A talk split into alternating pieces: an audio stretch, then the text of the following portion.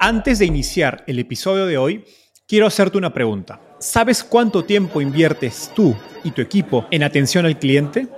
En el mundo de las startups, donde cada segundo cuenta y cada cliente es importante, Zendesk se convierte en tu aliado perfecto. Es como tener un equipo de superhéroes de atención al cliente a tu disposición. Zendesk es una plataforma omnicanal que integrará todos tus canales de comunicación como WhatsApp, email y redes sociales en un solo lugar. Gestiona tickets, ofrece una gran experiencia, aumenta tus ventas, pero sobre todo Construye relaciones cercanas con tus clientes gracias a Zendesk. Como beneficio exclusivo por ser parte de la comunidad startupeable, podrás probar el CRM de Zendesk completamente gratis por 6 meses. Y si decides continuar, tendrás 15% de descuento en tu primer año de contrato. Lo mejor de todo es que Zendesk escala de acuerdo a tus necesidades. Desde la oficina prestada donde empezaste hasta la compañía global que quieres construir. Compañías globales como Slack, Shopify y Airbnb confían en Zendesk para su atención al cliente. Ahorra tiempo, dinero y mantén felices a tus clientes. Encuentre el link con la prueba gratuita en la descripción de este episodio. En el episodio 10 conversamos con un emprendedor e inversionista acerca del origen de Bitcoin y el futuro de las criptomonedas en Latinoamérica. Hoy tenemos a Daniel Vogel, CEO y cofundador de Bitso, la plataforma online líder para comprar y vender criptomonedas en Latinoamérica.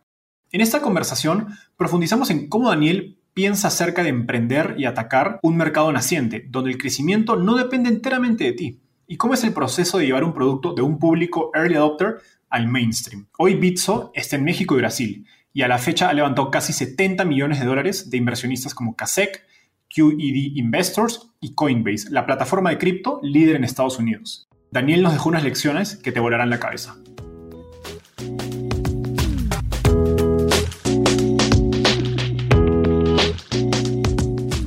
Hola, mi nombre es Enzo Cavalier y soy un convencido de que el emprendimiento en tecnología es una oportunidad histórica para resolver los problemas más urgentes de Latinoamérica. En este podcast conversamos con emprendedores e inversionistas de las startups más impactantes de nuestra región para descubrir cómo se idearon, escalaron y levantaron venture capital para solucionar problemas tan grandes como la educación, las finanzas y la salud. Recuerda visitar www www.startapeable.com, donde encontrarás todo un ecosistema de recursos para tu camino startup. Hola Daniel, ¿cómo estás? Bienvenido al podcast de Startapeable. Qué gusto tenerte acá.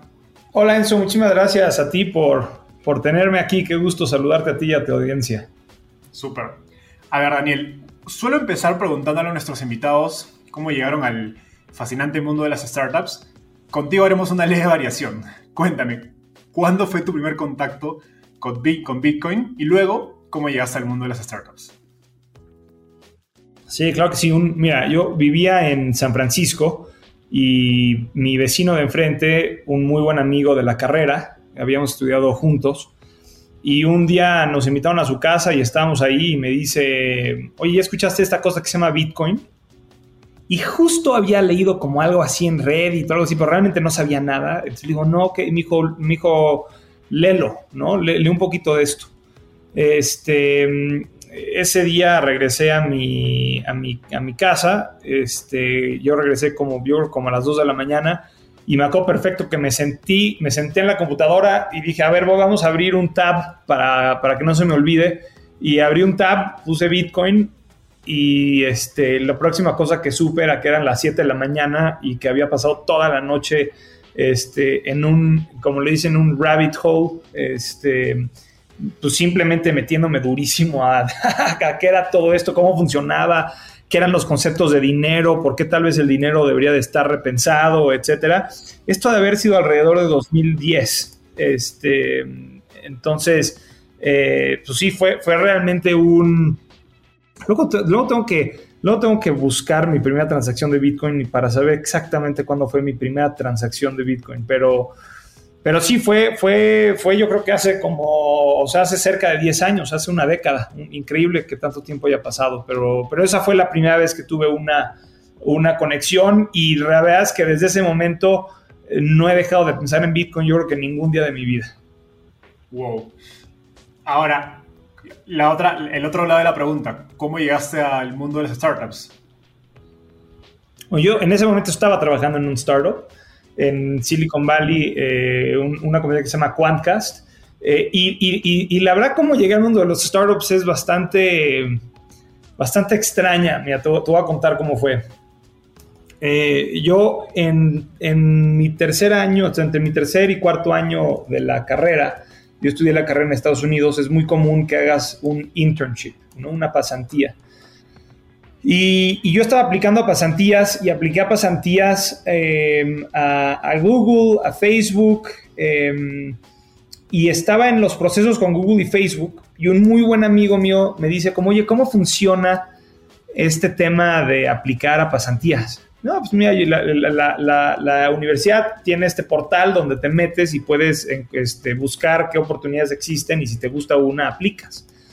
Y, estábamos en mi casa, este, bueno, en mi, no casa, porque era más bien en, el dormitorio, pero en mi cuarto, ¿no? Y me dice, pero a ver, enséñame. Entonces nos metimos a la página y le digo, mira, aquí están, estas son las oportunidades que existen, puedes filtrar por geografía, puedes filtrar por tipo de posición, puedes no sé qué. Y yo tenía abierto las preferencias en este pues, temas de, ingeniería de software, que era lo que me gustaba, este, por San Francisco, la, la, Bahía, que era donde quería estar trabajando. Y le apreté a uno al azar y le digo, mira, estos tipos, por ejemplo, estos no más quieren tu CV, ¿no? Y el CV pues ya lo tengo subido a la plataforma, entonces si te gusta esta empresa, pues le aprietas aquí donde dice aplicar y le mandas en automático tu CV. ¿Cómo? Le hice aplicar, ¡pum! Y este, y al día siguiente, salimos ese día a una fiesta, una cosa así, al día siguiente a las 8 de la mañana o 9 de la mañana me marcan por teléfono, no tenía ni idea quién me estaba hablando. Me decían, te marcamos aquí de Quantcast. Yo decía, ¿qué es Quantcast? Acá recibimos tu CV. Dije, ¿qué es esto? Brinqué de mi cama, me busqué Quantcast, era un startup de 10, 15 personas, en ese entonces no había nada de información de ellos online y, este, y dije, bueno, pues vamos a entrevistar, no pierdo nada. Fui a la entrevista, me fascinó la compañía, era, era chiquitita, éramos, te digo, como 15 personas. Este, y, y, así, así empezó. Eh, yo, yo había antes de eso eh, como que creado algunas empresitas con proyectitos, etcétera, pero, pero nunca había pensado ya profesionalmente dedicarme a un startup y esa fue realmente la primera eh, experiencia profesional trabajando en un startup eh, y fue, y fue súper divertido y fue durante ese, durante ese tiempo en Quantcast que escuché de Bitcoin y, pues nunca he podido dejar de hacer algo diferente ever since. Buenísimo, me, me, da mucha gracia como dices que buscaste información acerca de Quantcast y no había nada, ¿no? Y como es un paralelo que a hoy una empresa de dos personas tiene un montón de información ya en internet desde Crunchbase, su página web, su perfil de LinkedIn, vas a poder saber todo. Porque ahora hace, hace, pues, no sé, ¿cuánto ahora sido? hace 7, 8, 10 o más, 10 años que pasó esa, esa, esa experiencia que pues todavía el mundo de las startups no estaba tan mainstream, digamos, como, como lo es hoy. Ahora, de acuerdo. conectando un poco esas dos preguntas, ¿cómo sucede esa conexión entre Bitcoin y startups en tu mente que te lleva a la idea de, de decir, voy, a emprender una startup en Bitcoin, ¿no? que es Bitcoin? Sí, mira, este, entonces aprendí de Bitcoin y luego trabajé en esta empresa en Quantcast por cuatro años y luego la verdad que tenía muchas ganas de regresarme a México. Me quería regresar a México porque mis papás, mis hermanos estaban aquí. Eh, había tenido la oportunidad de estar en ese entonces, pues ya eh, ocho años en Estados Unidos y tenía como que ganas de, regresar, ¿no? Em, en ese proceso de, qué hago, no, no, sabía exactamente qué hacer. Bitcoin se me hacía súper interesante, pero no terminaba de entender o tener una, una, clara idea en mi mente de qué se podría hacer con, con Bitcoin. Y, y, me fui a hacer una maestría. Me fui a hacer una maestría eh, y cuando estaba y durante la maestría básicamente me pasé todo el tiempo pensando en Bitcoin y todo medio se alinea de muchas maneras, ¿no? Yo estaba queriendo, queriendo empezar una empresa, eh, toda mi maestría tomé varias clases, fue una maestría en administración de empresas, pero yo tomé mucho, o sea, muchas clases en cómo empezar, cómo empezar empresas, em, desde temas de cómo, cómo pensar en los, los, términos en los que entras a un partnership con tus founders, cómo, este, em, cómo levantar capital, como que estaba, todo este tema estaba viendo. Y, conocí a dos personas que estaban empezando este, con esta idea de montar un exchange en México. un exchange de Bitcoin en México. Y al principio les dije como, oye, yo quiero estar involucrado, involúcrenme como sea, como un advisor, les puedo ayudar a levantar capital, igual puedo yo invertir un poquito. Y estábamos como que platicando de eso y, de repente ellos me dijeron como, oye, ¿no te quieres mejor venir a, hacer esto tú también? Porque como que vemos mucha complementariedad de, de skills entre los tres y, y, esa fue la idea, como que de repente todo se unió perfecto, yo estaba a punto de terminar la maestría, ellos estaban empezando esto, este, y, sí, todo, todo, como que todo se alineó. Yo tenía muchas ganas de, muchas ganas de emprender. Era algo que, que me llamaba mucho la atención desde ver cómo en Quantcast fue como que muy emocionante, pero una de las cosas que a mí siempre me, me pegaba era como que este, yo sentía que tenía mucho impacto en lo que estaba haciendo la, la, empresa Em, pero hubieron algunas decisiones que yo quería tomar y que no me dejaban tomar, ¿no? Porque tal vez no era mi lugar. Y entonces como que la combinación de esas cosas fue una motivación grande en decir como pues igual y la manera en la que puedes tener muchísima autonomía es en crear tu propia empresa. Y, esta era una oportunidad que me apasionaba y tenía dos socios que se me hacían súper interesantes y pues todo como que se alinea y entonces de ahí viene la idea de Bitso. Súper. Ahora, para la audiencia latinoamericana que, nos escucha, que no está en México, que quizás no ha escuchado de Bitso aún, ¿puedes contarnos brevemente cuál es el producto de Bitso y qué problema o necesidad el, el mercado cubre? Si, puedes darnos algunos números para entender la magnitud de Bitso, también sería genial. Sí, claro sí. Eh, mira, lo que estábamos tratando de resolver con Bitso cuando fundamos la empresa era acceso a criptomonedas eh, de personas que vivían en México. Entonces, básicamente, si tú eras un mexicano y querías comprar cripto, pues este, era imposible. Era, o, no imposible, pero era muy difícil. Costoso, tardado, complicado, etcétera. Y queríamos hacer, crear la manera más simple de que una persona en México pudiera acceder a esta, a esta tecnología. Em, siete años después, hoy en día tenemos operaciones en México, en Argentina, en Brasil. Em, y, somos la plataforma más grande en términos de, volumen en, la región, en Latinoamérica. Y a ver, algunos datos que te puedo, que te puedo este, compartir. Hay 1.8 millones de clientes en la plataforma. Yo creo que vamos a llegar a los 2 millones de clientes relativamente pronto porque estamos viendo una aceleración muy importante. Somos 250 personas que trabajan en, este, en Bitso, 25 diferentes nacionalidades representadas. Somos una empresa completamente remota, entonces cualquier persona en cualquier parte del mundo que le interese lo que estamos haciendo puede venir a trabajar a Bitso si cumple con los requisitos que tenemos. Em, y, y, pues mira, en, en, un día promedio hoy en día se están transaccionando alrededor de 50 eh, millones. Eh, de, dólares al día en la, en la plataforma. Estos, estos este, eh, montos que están transfiriendo de persona a persona.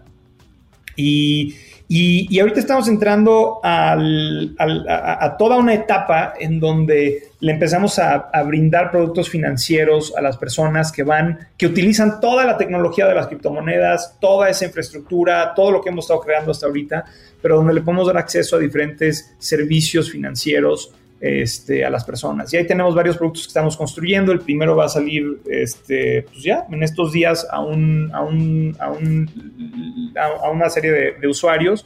Y, estamos eh, increíblemente emocionados con, pues, con todo lo que hemos venido construyendo y todo el potencial de esta tecnología. Creemos que las criptomonedas va a ser un parteaguas en muchísimos temas y queremos que Bitso sea eh, la marca más confiada para las, o sea, más confiable para las personas en la región que quieren acceder a eh, esta tecnología. Genial.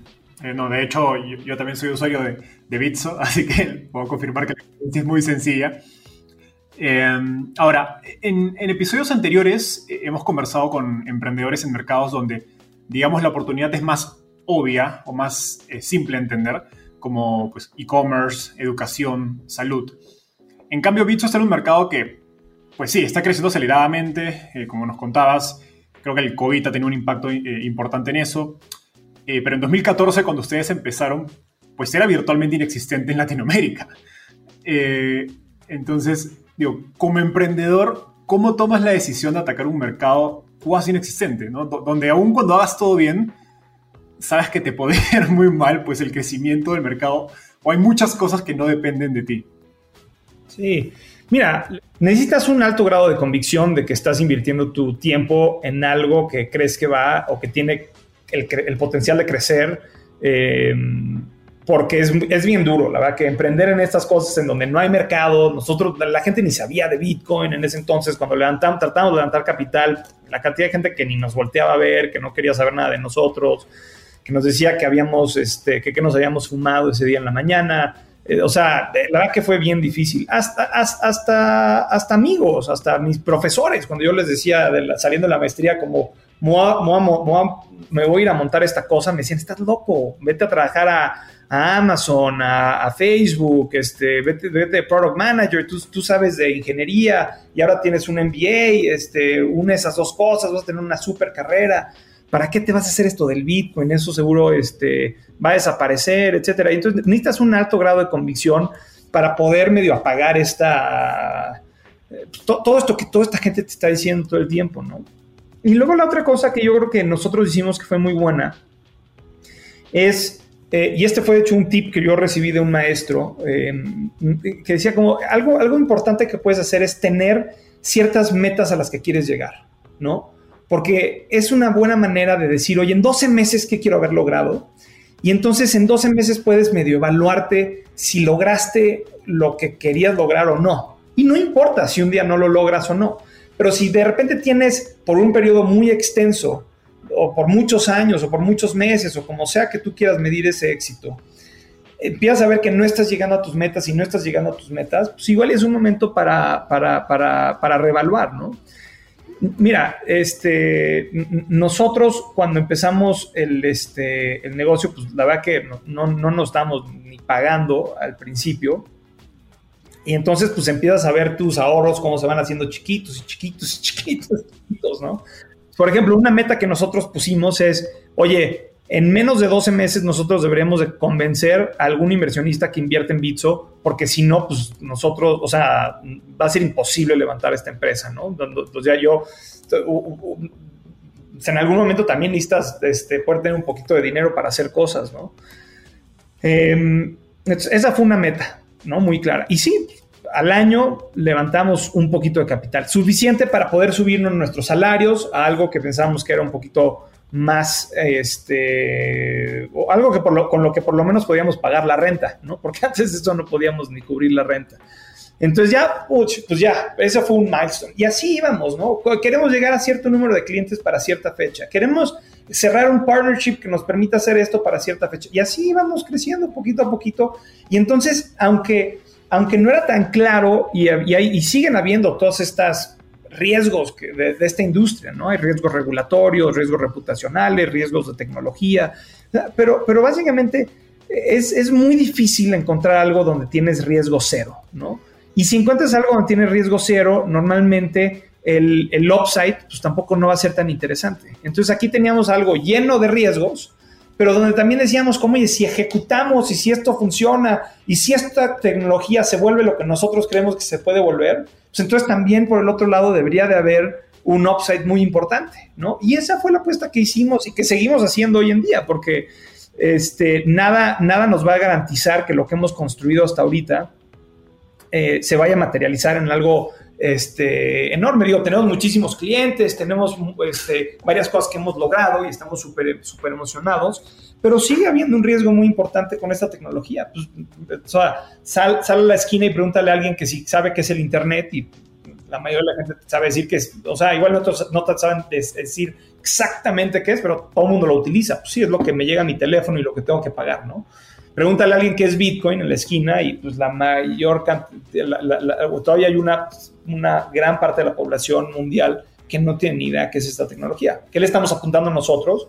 Que en una década más, pues la penetración de esta tecnología va a ser enorme y que va a ser muchísimo más relevante. De la misma manera que el Internet democratizó el acceso a la información, creemos que esto va a democratizar el acceso a los servicios financieros. Y eso es lo que estamos tratando de construir.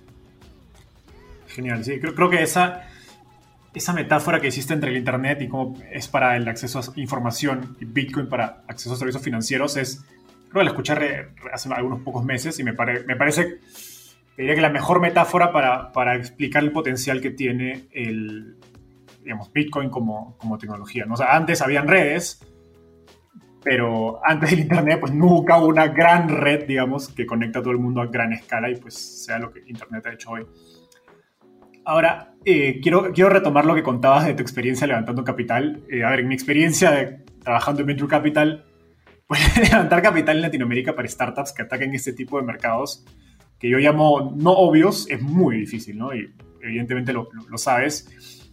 Eh, en tu caso, pues yo, yo pensaría, o, o, dije preparando la entrevista, pues, oye, de repente Daniel a través de su maestría eh, en Harvard o su experiencia trabajando en San Francisco, de repente tuvo acceso a inversionistas un poco más sofisticados que podrían ser más receptivos a la oportunidad. Pero ahora que nos cuentas, creo que no.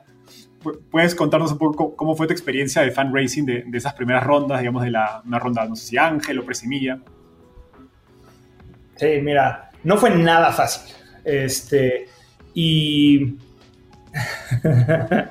me, me da mucha risa porque yo creo que a veces cuando ves estas empresas desde fuera, piensas que todo es fácil. Este, y, porque a mí me pasa, yo de repente veo estas grandes empresas y digo, híjole, estos tipos le atinaron, ¿no? Estaban ahí, la idea correcta, el momento de idea, el dinero les cayó, el equipo se armó, la de esta se creció. Y, te lo digo porque hay gente que a veces me voltea, nos voltea a ver a Bitso y piensa lo mismo, como a ah, estos tipos tuvieron acceso.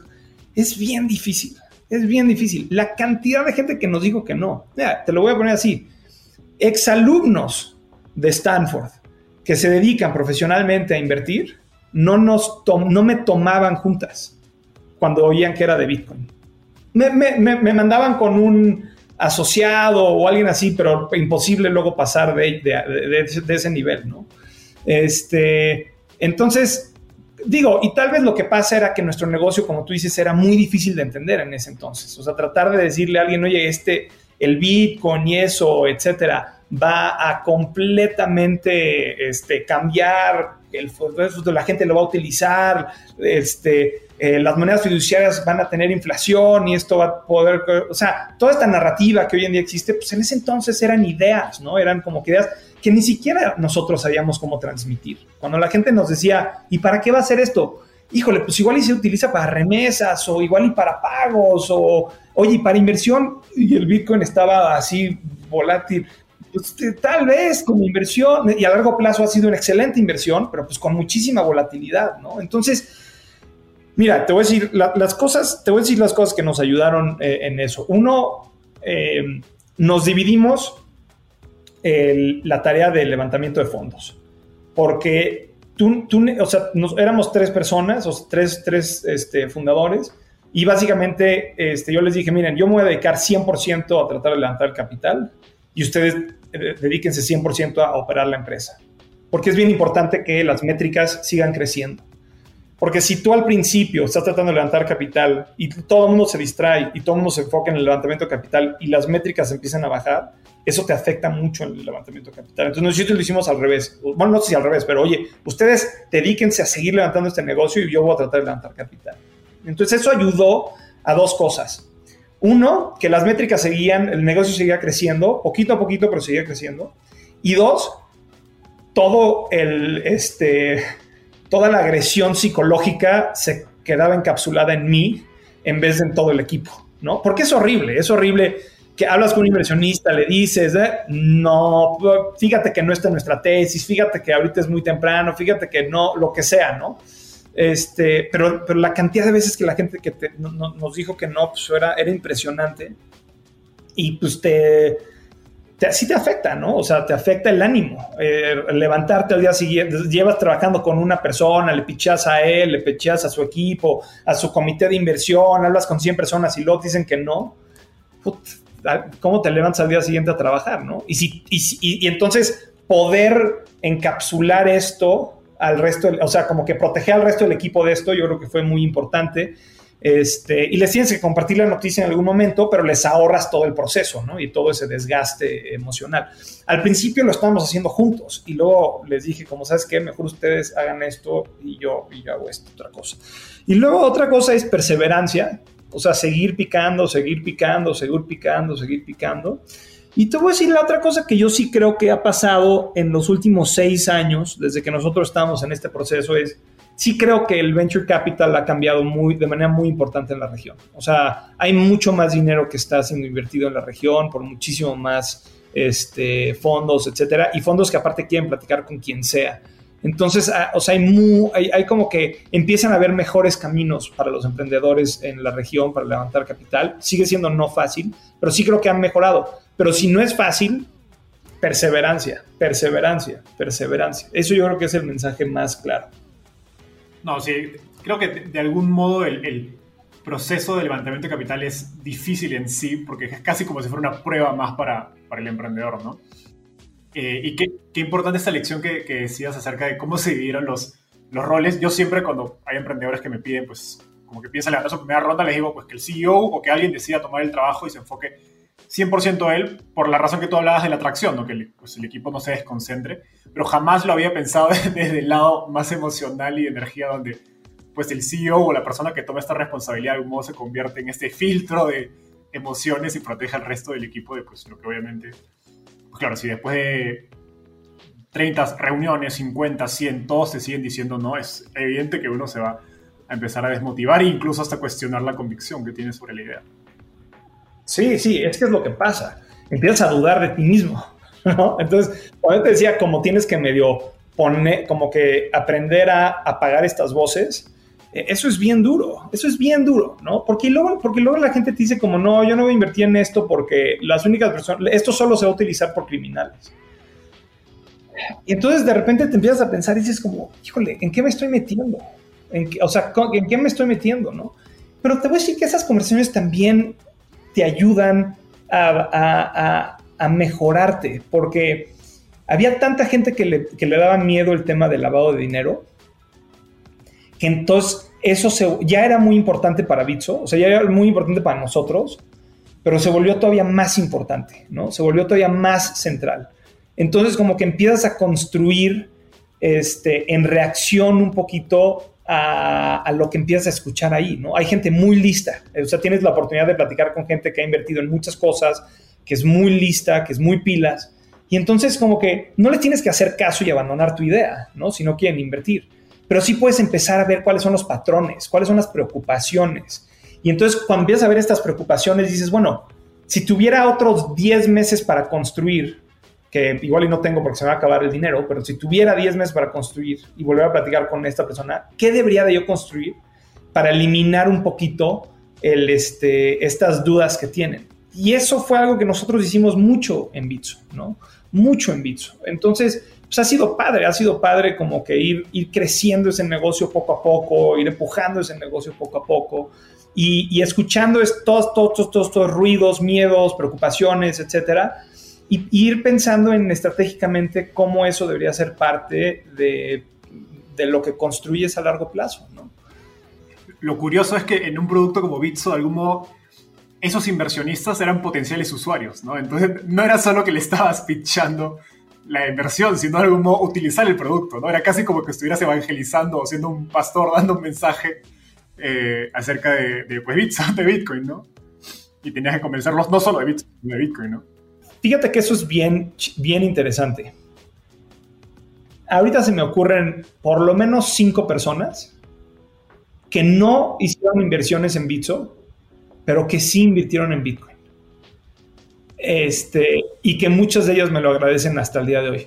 O sea, muchos me dicen como, mira, no convencí al fondo, compañía, lo que quieras, a que hiciera la inversión, pero la verdad es que después de platicar contigo, yo sí puse unas este, fichitas en Bitcoin y pues ahora ya tengo para pagarle la universidad a mis hijos, este, lo que sea. Y eso la verdad que ha sido, la verdad que eso ha, ha sido muy padre, ¿no? O sea, como que, este, como tú dices, eso ha sido, o sea, Bitcoin ha sido todo un tema de evangelización, ¿no? Entonces, todo mundo que ha estado en la industria, pues ha estado evangelizando a gente eh, durante, la, durante la última década.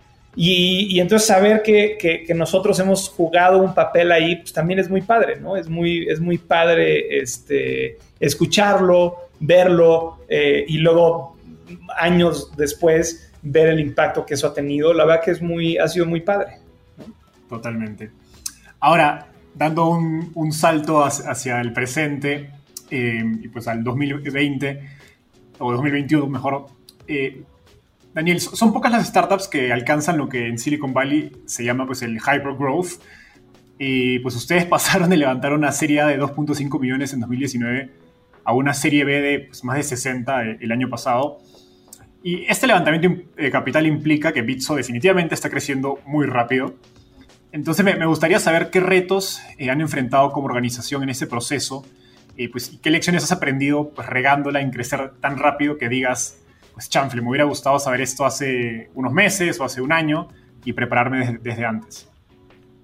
Mira, nosotros hemos batallado mucho con el tema de escalabilidad de la plataforma.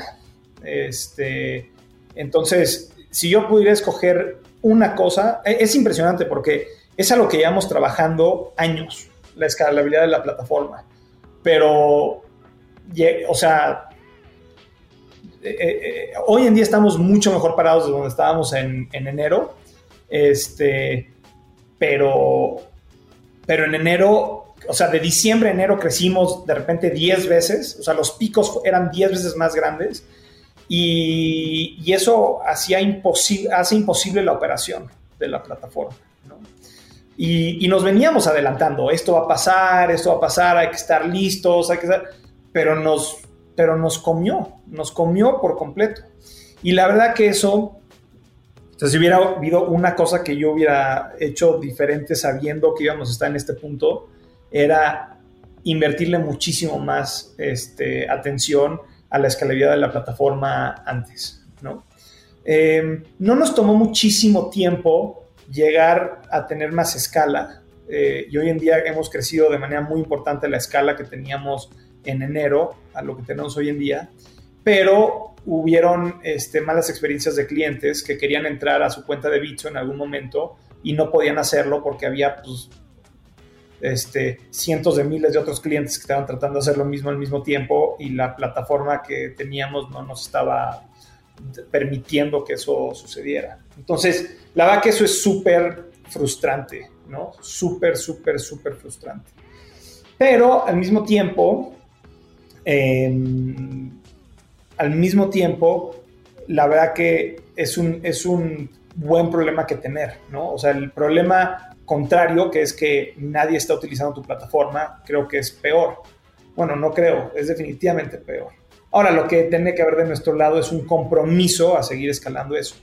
Y no solamente es escalar los sistemas, es también todo tu sistema operativo, ¿no? ¿Qué pasa cuando de repente tienes muchísima más gente que está este, eh, pidiendo ayuda en soporte técnico. Entonces, ¿cómo, le haces? Y a veces ni siquiera es gente que tiene un problema, es nada más gente que quiere saber, oye, cuéntame un poquito de Bitcoin, ¿qué es esto? Y, cuando de repente tienes la demanda al, al, tamaño que la tenemos ahorita, esa parte que nos da muchísimo gusto, que es darle la bienvenida a nuevos clientes al mundo de las criptomonedas, pues lo tienes que hacer un poquito peor de como te gustaría hacerlo, ¿no? Entonces, ahora estamos invirtiendo más en educación, mucho más en contenido, para poderle dar a la gente como que el acceso. Una de las cosas que también nos pasa mucho en la región es que eh, encontramos clientes que pues lo que quieren es hablar por teléfono con alguien, ¿no? No, no, no, no, no les interesa leer, oye, aquí está, o sea, aquí está la respuesta a tu pregunta, escribimos un blog sobre eso. No, no, no, no, yo quiero que me lo digas por teléfono. Y esas cosas a veces también son, este, pues son difíciles, ¿no? Porque no tienes la estructura correcta para poderle dar a la gente este, esa atención que quieren y que se merecen. Y entonces tienes que trabajar duro para poder lograr estas cosas en tiempo récord. Y si hubieras sabido que ibas a estar en esta situación, pues estarías tal vez, nos hubiéramos adelantado a toda la construcción de temas. Sí, oye, qué, interesante este último punto que mencionas de pues cómo Latinoamérica tiene esas particularidades para las que uno pues puede leer pues manuales de, de growth, de producto de Estados Unidos o de Silicon Valley y pues no se van a aplicar a Latinoamérica porque por lo que explicabas de pues, que la gente prefiere que sea atendida por teléfono y de hecho es algo que lo he escuchado en varias industrias, no solo en, eh, pues por ejemplo, en el caso de ustedes de Bitso, en otras startups de, fintech, incluso SaaS, que pues los clientes quieren tener una persona al teléfono, ¿no? Y es, quizás es un comportamiento que eventualmente va a desaparecer, pero pues está allí y es un mercado importante y pues no se puede ignorar, ¿no? Em, ahora, Daniel, yendo un poco más hacia el, pensando ya más hacia el futuro en el sentido de cómo hacer que Bitcoin o cripto se vuelva algo más mainstream, me ponía a pensar en la curva de adopción de cripto como una tecnología. Creo que aún sus usuarios, eh, corrígeme si me equivoco, son los pues, innovadores, los early adopters, eh, pues, personas que están al tanto de las tendencias, les gusta probar nuevas cosas. Y entonces me pregunta, ¿qué se necesita o qué tiene que pasar para que cripto se haga más mainstream en Latinoamérica? ¿no? Sé que es un proceso de un tiempo, pero de algún modo es a lo que ustedes le están apostando. Sí, em, mira, creo que se ha vuelto mucho más fácil. O sea, cuando tú empezabas a, interactuar con Bitso, por lo menos en 2014, la página que veías era un exchange, tenías que saber qué son órdenes limitadas versus órdenes de mercado. O sea, había como que toda esta complejidad de qué son estos números, estas órdenes, qué significa esto, etcétera. Hoy en día bajas el app de Bitso y puedes apretar comprar y, compras Bitcoin, ¿no? Y te, y te, guía y te dice, etcétera. Entonces, eh, básicamente poco a poco vas creando una mejor experiencia de usuario para poder llegarle a las masas. Hoy en día tenemos mucha gente que no son de esos early adopters, ¿no? que no son de esas trendsetters, sino es gente que, este, que está mucho más en el mainstream ¿no? y, que, y, que empieza a interactuar con eso. Ahora estamos muy al principio de eso, ¿no? Eh, y el mundo en general está muy al principio de eso, pero pero, por ejemplo, uno de los números públicos que existen mejores al respecto es Coinbase. Eh, Coinbase está haciendo hoy en día su IPO y Coinbase eh, en, su prospecto eh, menciona que tienen 54 millones de cuentas este, abiertas y que tienen 2,5 millones de cuentas operando cada mes. Estados Unidos tiene 300 millones de personas asumamos que el 80% de los clientes de Coinbase están en Estados Unidos, entonces tienes 40 millones de clientes más o menos en Estados Unidos que son clientes de Coinbase y es un chorro, es más del 10% de la población, ¿no? Este, entonces puedes bajar esa, e, ese supuesto del 80% que yo puse al ¿no? 50% y dices, bueno, 25 millones de clientes, pues sí, sí o sea, es, empieza a empieza a ser un poquito más mainstream, ¿no? Ahora, en donde todavía no es tan mainstream es, pues yo utilizo mi tarjeta de crédito muchísimo más de lo que utilizo Bitcoin o una cripto para pagos, ¿no? Y creo que entonces ahí todavía hay, o sea, en, en el caso diario, este, creo que todavía hay oportunidades muy importantes para esta tecnología. Y yo creo que la tecnología, o sea, yo creo que, yo creo que lo vamos a ver, nada más falta, ¿no? Falta un poco para poder hacer todas estas construcciones. Y hay retos importantes hacia adelante también. Sí, totalmente de acuerdo. De hecho, en el episodio 10 estuvimos con Simón Chaborro de Value, no sé si lo conoces, que están haciendo un uso bastante día, eh, digamos, transaccional diario para la población venezolana pues, que tuvo que huir de su país. Y me parece genial el, uso que le están haciendo a, las criptomonedas. Eh, ahora, en una, en una, entrevista anterior contabas, eh, justo conectado a lo que estábamos hablando, cómo cuando el precio de Bitcoin sube, pues mucha gente compra y prueba Bitcoin por primera vez y pues tienes una ola de usuarios en Bitso. Pero cuando baja los golpea doble, ¿no? En el sentido de que pues hay menos transaccionalidad, menos gente pues comprando y vendiendo Bitcoin y también por la tesorería de, de Bitso, ¿no? Y de algún modo, ustedes no controlan estos procesos que pues son más, digámosle, macro. Y, y, lo que me interesa saber es cómo esto influye en la manera en que ustedes pues toman decisiones de producto y crecimiento. Es una súper pregunta porque aparte, como bien lo dices, el crecimiento de toda esta industria es este, como, muy diferente, pero toda la industria de repente crece muchísimo y luego hay estos periodos de, este, donde no hay tantísima acción. Y creo que es bien importante. Em, y es dificilísimo, es dificilísimo saber cuándo entraste a un ciclo, cuándo estás en el tope del ciclo, cuándo estás todavía eh, subiendo en este ciclo. Este, la verdad que es bien, bien complicado saber, em, saber dónde estás parado en el ciclo, ¿no?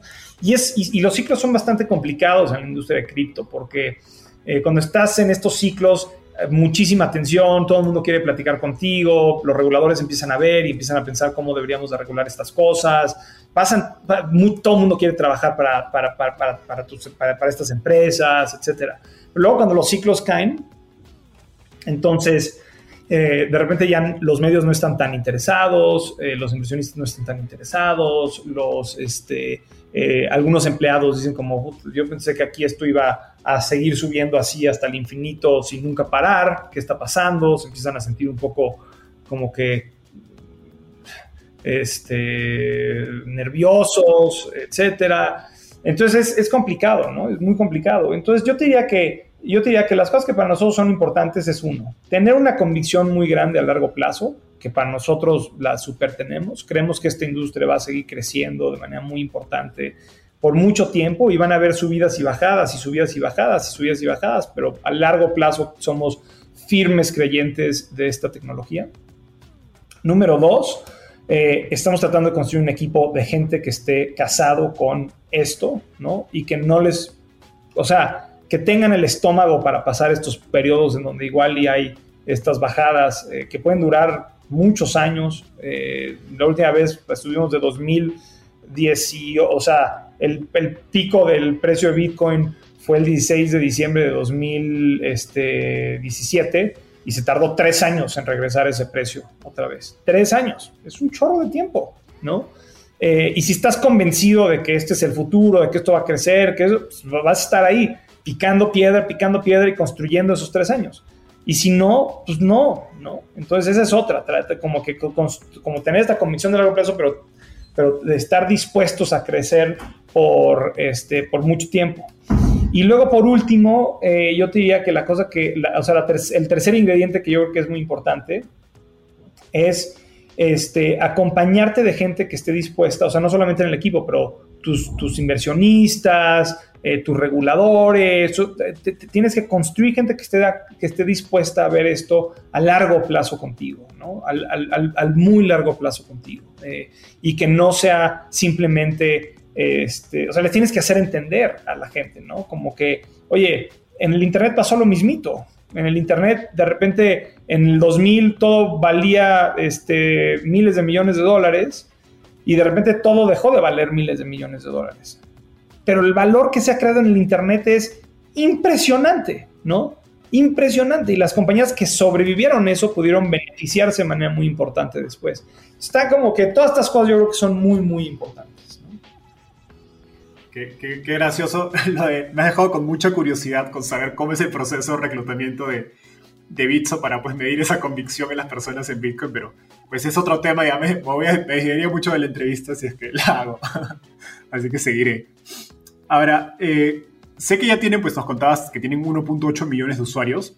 Entonces quisiera saber, pues, cuáles son sus planes de productos en el corto plazo, en términos, sobre todo, de productos financieros, ¿no? Que nos mencionaste, que estén relacionados a cripto, ¿no? Me imagino, en Estados Unidos visto algunas eh, compañías haciendo, ofreciendo tarjetas de débito o de crédito respaldadas por cripto. Eh, ¿Cómo piensan esto? Entiendo que puede haber temas de confidencialidad, pero si nos cuentas un poco a nivel, digamos, muy nivel alto para entender cómo están pensando acerca de esto, sería genial. Sí, tenemos justo toda un área de negocios que está enfocada exactamente en toda esta creación de nuevos productos para la parte retail. Em, y yo estoy increíblemente emocionado por, toda, por todo lo que podemos lograr ahí. Em, estamos empezando a sacar estos MVPs. El primero debería estar saliendo eh, eh, esta semana, es lo, que, es lo que entiendo, tal vez a principios de la próxima semana pero la meta que teníamos era antes de que termine marzo y entiendo que, este, que seguimos en pie.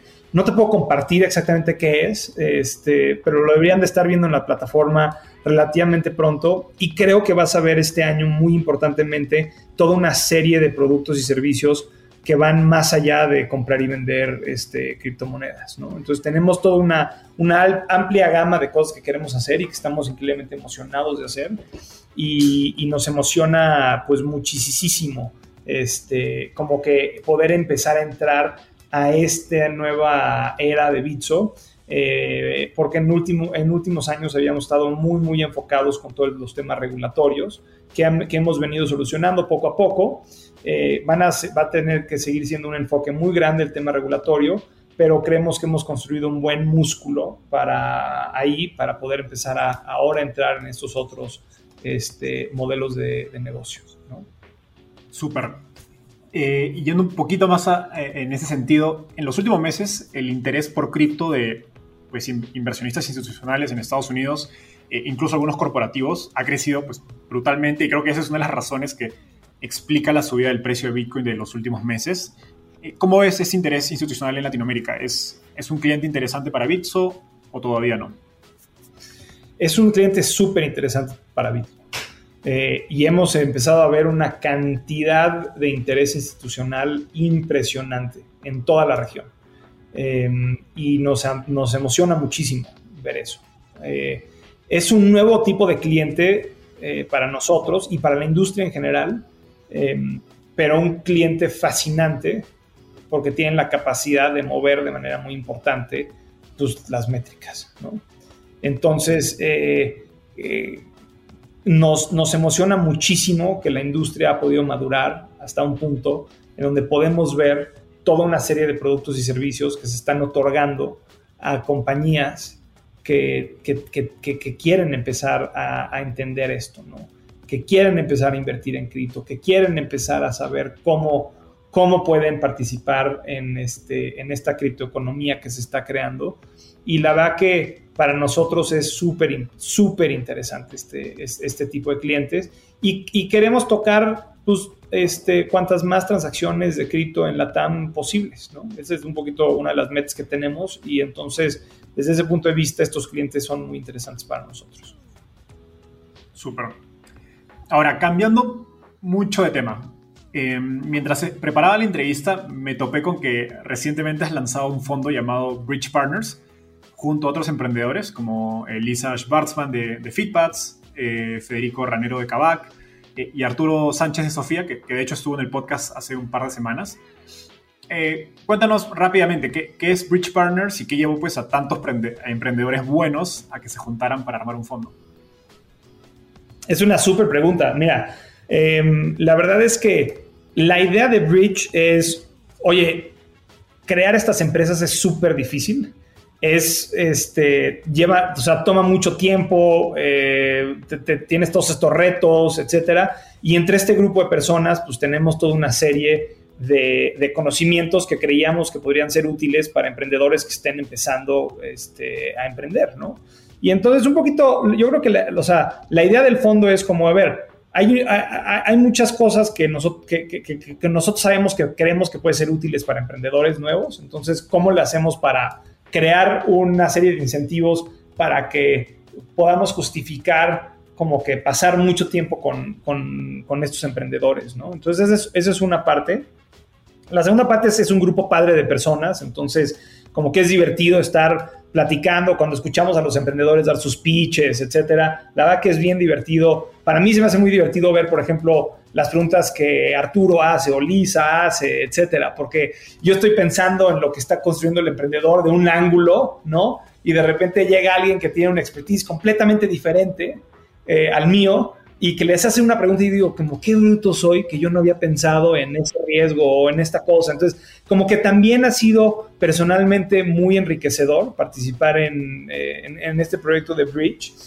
Y, mira, es un proyecto muy nuevo, este, llevamos algunos meses con, él, eh, pero ojalá puedan salir cosas padres, ojalá pueda ser muy padre para seguir este, impulsando el tema de emprendimiento en, en la región y y, ojalá y a los emprendedores que, hemos estado, eh, hemos hecho algunas inversiones ya, pero ojalá para, para, esos emprendedores les podemos ayudar a solucionar ciertas cosas. Y por último, yo te diría que este, como que siempre hay esta parte de cómo, cómo das, cómo escoges cómo invertir tu tiempo. Eh, y entonces yo creo que yo veo, yo veo Bridge como una manera de, estamos tratando de crear un proceso en donde podamos escoger a emprendedores que, que creamos que están construyendo cosas bien interesantes y donde nosotros podamos tener un alto impacto, ojalá, ayudándole a estos emprendedores a, llevar a cabo sus misiones eh, desde un punto de vista del tiempo que le inviertes a ayudar al ecosistema. porque la verdad es que es muy difícil, ¿no? Cuando alguien te dice como, oye, puedes platicar con un amigo que está empezando algo, pues a veces te pones a platicar con alguien y, eh, uy, qué increíble negocio, este tipo está súper metido, ha pensado todo y, te motiva a ayudar, pero la verdad es que a veces hablas con personas que, oye, pues mira, es que este, ya me aburrí de trabajar en mi chamba y entonces estoy pensando en emprender y pues quería que me contaras sobre qué es emprender y dices como, híjole, bueno, ok, pues digo, pasas la media hora contándole qué significa emprender, pero como que dices como tal vez esa media hora se lo hubiera podido dedicar a alguien más en el ecosistema que hubiera tenido muchísimo más impacto. Entonces como que creo que creo que algo que yo por lo menos estoy tratando de entender es cómo le puedo hacer para este tener más impacto este, con, mi tiempo y espero que Bridge sea, una buena solución a eso. Pero nos estamos divirtiendo y viendo cómo va creciendo y cómo lo vamos haciendo y el grupo es divertido y las, las empresas que hemos, este, en las cuales hemos invertido, la que están increíbles y pues yo creo que me tienes que preguntar esta pregunta en cinco años para que te pueda decir como, fue, fue buenísimo, mira todo lo que hicimos o mira, fue una pésima idea por X, Y o Z te, voy agendando desde ahora. Ahora, eh, no, sin duda el ecosistema necesita ese tipo de iniciativas. A mí me, encanta que más emprendedores se metan a, invertir porque creo que apuntan, aportan un, enfoque que, los inversionistas pues, de un background más tradicional no pueden aportar. ¿no? Ya para, para cerrar, en una entrevista anterior explicabas cómo Bitcoin, contrario a las razones de su origen, probablemente se está convirtiendo en un generador de desigualdad. Pues para minar Bitcoin necesitas mucho capital para empezar y por ende está reservado para un grupo pequeño de personas que tienen ese acceso. En este sentido, desde tu rol como emprendedor y ahora como inversionista, ¿consideras que algo similar está pasando con el acceso a capital para startups en Latinoamérica? Mira, este, es interesante esto que estás diciendo sobre la desigualdad que se está creando con Bitcoin, porque para generar nuevos Bitcoins son necesitas un alto grado de, este, de inversión. Em, muy interesante porque eso es, una, eso es un statement que se hace 11 años o 12 años, 12 años después de que haya empezado a, crecer esta red, donde al principio pues, lo único que necesitabas era una computadora que pusiera a procesar, ¿no? Entonces, desde, entonces si tú dices como, oye, este, tuviste, el mundo tuvo varios años para poder minar en sus computadoras y ser parte de este nuevo sistema económico, si yo te preguntaría cuántas empresas existe, existen en el mundo donde en los primeros dos años de su fundación el mundo pudo haber invertido en ellas. Y la respuesta creo que es pues, ninguna, ¿no? O muy pocas, tal vez alrededor del punto de cripto se ha logrado eso. Entonces, Ahora, dos años después, pues dices como, oye, pues este, hay una desigualdad impresionante aquí, pero la verdad es que en el 2009, cuando esto empieza, pues, era un sistema bastante este, equitativo. Y varios protocolos en cripto están tratando de resolver este tema este, de lo que se conoce como proof of work y hacerlo de manera diferente. Y la verdad es que nadie lo ha podido solucionar súper bien, pero hay ideas bien interesantes que están, que están surgiendo. Ahora, sobre el acceso a capital, yo creo que eso es, un, eso es un tema que no es nuevo, es un tema que de hecho siempre ha existido, es un tema que yo creo que en la región era peor de lo que es hoy en día. Em, hace, hace siete años, bueno, no sé, hace cinco años cuando Adolfo Babatz estaba levantando su ronda de inversión en Clip, y fue una ronda de 5 millones de dólares, y todo el mundo volteaba y decía como, se levantaron 5 millones de dólares en México para un startup. ¡Wow! ¿No? Yo me acuerdo ser una de esas personas. Este, era impresionante, era, era increíble, era súper... Nunca se había oído. Y ahora estás escuchando de empresas este, que están levantando cientos de miles, eh, cientos de millones de dólares, ¿no? Kavak es un, es un ejemplo de estas, este, Rappi en la región, etcétera, etcétera, y empiezas a ver muchísimo más acceso a capital. Entonces creo que ha mejorado, porque esto es algo que en Estados Unidos oías antes, pero que hoy en día no escuchas, pero realmente, pero sigue habiendo una desigualdad muy importante en el acceso a este capital, ¿no? Em, es, difícil, eh, o sea, hay muchas cosas que tienes que hacer para poder accederlo. Pero, pero creo, creo que los efectos del, éxito de estas empresas va a tener, va a ser muchísimo más que solamente para los emprendedores o los inversionistas que invirtieron en ellas. Yo creo que el efecto va a ser un efecto multiplicador importantísimo. Carlos de Cabac es un perfecto ejemplo de alguien que trabajó en Linio y que es considerado parte de la mafia Linio, ¿no? Y ahora empiezas a ver muchísimas más personas que están, que caen dentro de estos este, supuestos, ¿no? Y eso a mí se me hace súper interesante. O sea, ver cómo ha crecido todo el sistema alrededor, o sea, todo el sistema de todo el sector de emprendimiento en toda la región y los efectos que empieza a tener, la cantidad de gente que sale de algunas de estas empresas y empiezan a montar otras ideas. En Bitso, en Bitso tenemos varias personas que han salido y Bitso no es el éxito que son esas otras empresas, pero la cantidad de gente que ha salido a montar sus propios negocios es de pelos, es increíble. Y, la, verdad que es, la verdad que es como que cuando piensas en el impacto que estás tratando de crear, mucho más allá de este, el dinero que le vas a regresar a tus inversionistas o el dinero que vas a crear para ti o el producto que estás creando para tus clientes. Eh, la verdad que es bien padre, es bien padre este, ver gente que le apostó a Bitso y que hoy en día han podido generar un patrimonio lo suficientemente grande que les ha permitido emprender en nuevas ideas eso la verdad que es bien, bien motivador, ¿no? Y bien padre porque empiezas a medir el efecto que tiene tu empresa más allá, como te decía, de tus inversionistas, tus clientes, este, etcétera, etcétera.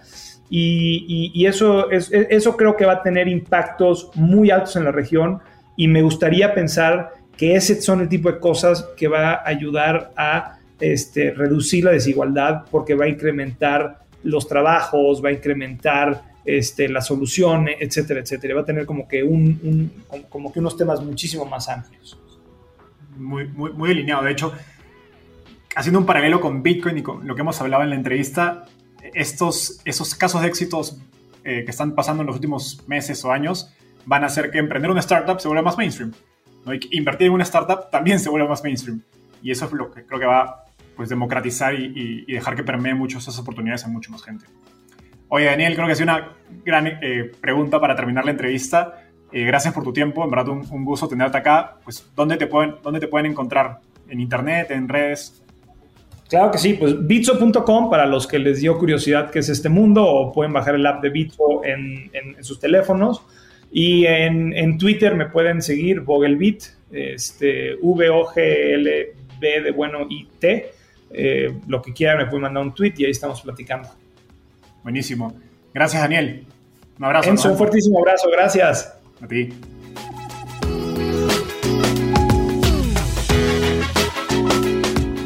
Gracias por escuchar este episodio. Espero que te hayas llevado tanto como yo. Suscríbete a nuestro podcast para seguir aprendiendo de los principales referentes del ecosistema startup en Latinoamérica.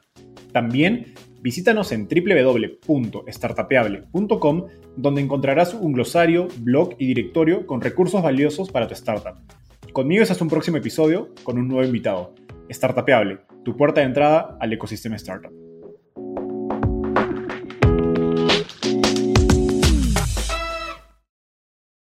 Este es un podcast producido por Explora